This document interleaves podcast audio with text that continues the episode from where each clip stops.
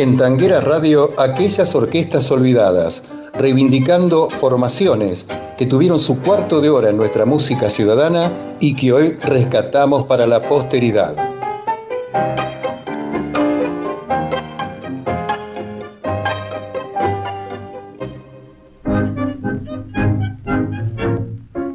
En aquellas orquestas olvidadas, hoy comenzamos recordando al maestro Vicente Loduca, bandoneonista, compositor y director de orquesta, nacido en Italia en el año 1888. Sus padres lo llevaron a Argentina de niño, radicándose en el entonces pueblo de Escobar, provincia de Buenos Aires. Empezó a estudiar música con el maestro Ángel Pastore, de Buenos Aires, a quien más adelante le dedicó uno de sus tangos. Hizo sus primeras actuaciones públicas en Escobar, en dúos o tríos en la primera década del 1900, en algunos cafés y también burdeles. Luego se trasladó a vivir en el barrio de La Boca, en Buenos Aires, y hay informaciones que dan cuenta de la actividad musical de Loduca en Argentina en la primera década del siglo XX. Horacio Ferrer refirió una temprana actuación de Loduca a dúo con Guillermo Barbieri, sí, el guitarrista de Carlos Gardel, en el año 1908. Horacio Salas, por su cuenta, da cuenta que por esa época Francisco Canaro actuó en un trío con Samuel Castriota y Loduca en el Café Royal de La Boca, en la esquina de Suárez y Necochea. Y el mismo Francisco Canaro, en sus memorias, relató cuando a la salida del local los increpó revólver en mano por causa de una mujer, un individuo con fama de guapo y además punguista a quien llamaban el ñato Campana, y Loduca sacó un arma sin que los dos disparos que se oyeron hirieran a nadie. En 1912 trabajó en el Café de los Loros, ubicado en Corrientes y Medrano, que debía su apelativo a que era frecuentado por los conductores de la primera compañía de tranvías de Buenos Aires que fundara Federico Lacroce, que vestían uniformes de color verde, cuya estación terminal estaba en las cercanías. Lo hacían un sexteto con el también bandoneonista Augusto Berto, el violinista Francisco Canaro, el flautista José Fuster, el guitarrista Vicente Salerno y el contrabajista Rodolfo Duclos. También trabajó en una academia de baile con el pianista Celestino Ferrer, el violinista Eduardo Monelos y el también violinista José Cenito. Y poco después, en agosto de 1913, emprendió viaje a París con los dos primeros, contando con el apoyo económico de Alberto López Buchardo. En esa ciudad, Loduca participó en la etapa inicial de la difusión del tango, en la que estuvieron los Gobi, enviados por la casa Agati Chávez, para hacer grabaciones a comercializar en Argentina.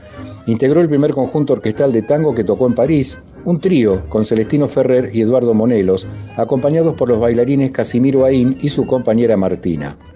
Con distintas denominaciones, Orquesta Típica Loduca, Rondalla Ferrer, dirigida por el propio Loduca, Orquesta Loduca, Ferrer Monelos, ese año grabaron para el sello Paté 29 discos que contenían 58 temas.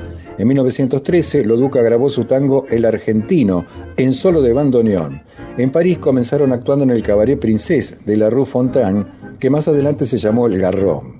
Al iniciarse la Primera Guerra Mundial, viajaron a los Estados Unidos, donde estuvieron varios meses antes de regresar a la Argentina. En 1914 hizo 15 grabaciones para el sello RCA Victor. En 1917, en Buenos Aires, grabó para la misma discográfica seis títulos como Orquesta Típica Vicente Loduca, nombre al cual se añadía en la etiqueta de dos bandoneones, Loduca Fresedo. En 1918 siguieron grabando e hicieron 28 temas. Vicente Loduca falleció en París, en el hospital Villa-Claude Bernard, el 28 de noviembre de 1932.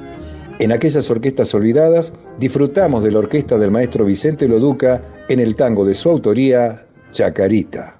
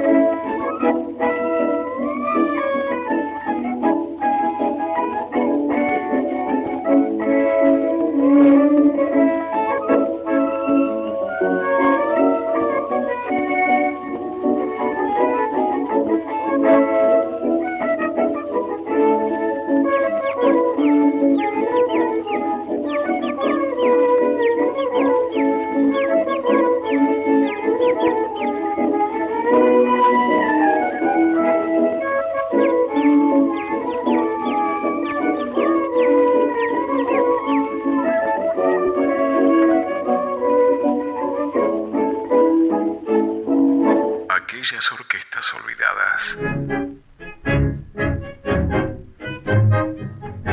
Completamos nuestra entrega de hoy en aquellas orquestas olvidadas, trayendo a la memoria a Francisco Nicolás Pracánico, pianista, director de orquesta y compositor argentino, considerado una importante figura del tango. Nació en San Fernando, provincia de Buenos Aires, el 15 de mayo de 1898, ciudad donde también falleció el 30 de diciembre de 1971. A los ocho años debió dejar la escuela para trabajar como lustrabotas en la calle, lugar donde comenzó a entretenerse haciendo música con lo que tuviera a mano cuando no tenía clientes.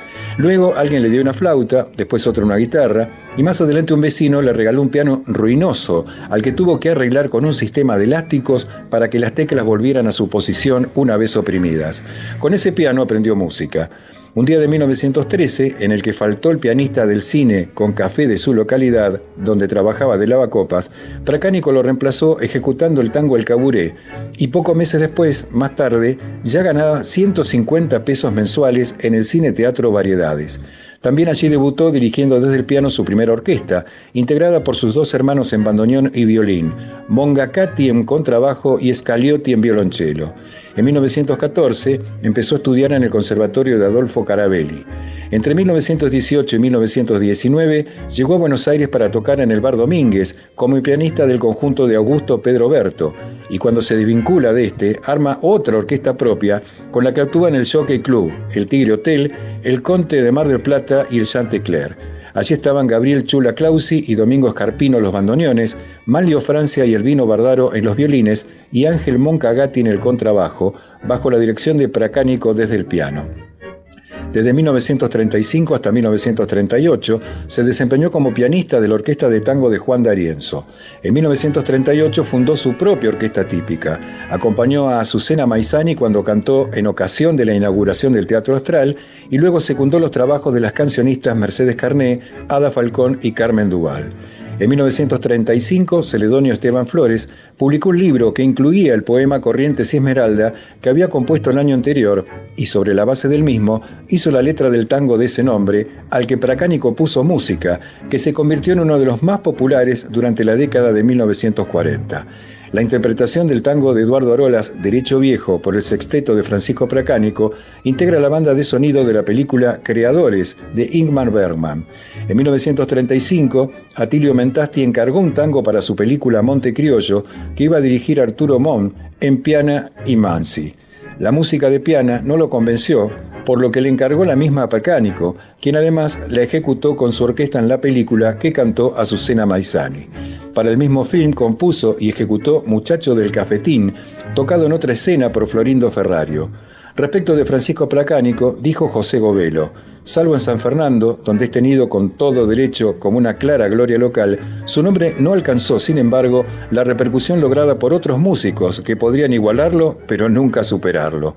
Por eso, ahora, y cerrando nuestro encuentro en aquellas orquestas olvidadas, escuchamos a la típica de Francisco Placánico en el tango No Volverá, de su autoría, un registro del año 1927.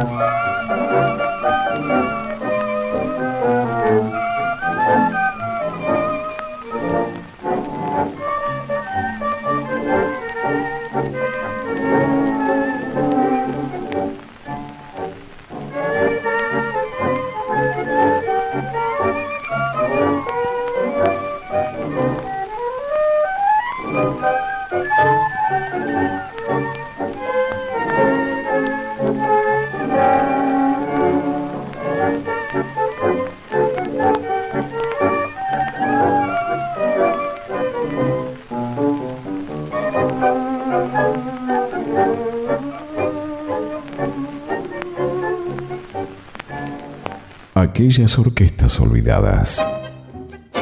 Hasta aquí, en Tanguera Radio, aquellas orquestas olvidadas, reivindicando formaciones que tuvieron su cuarto de hora en nuestra música ciudadana y que hoy rescatamos para la posteridad.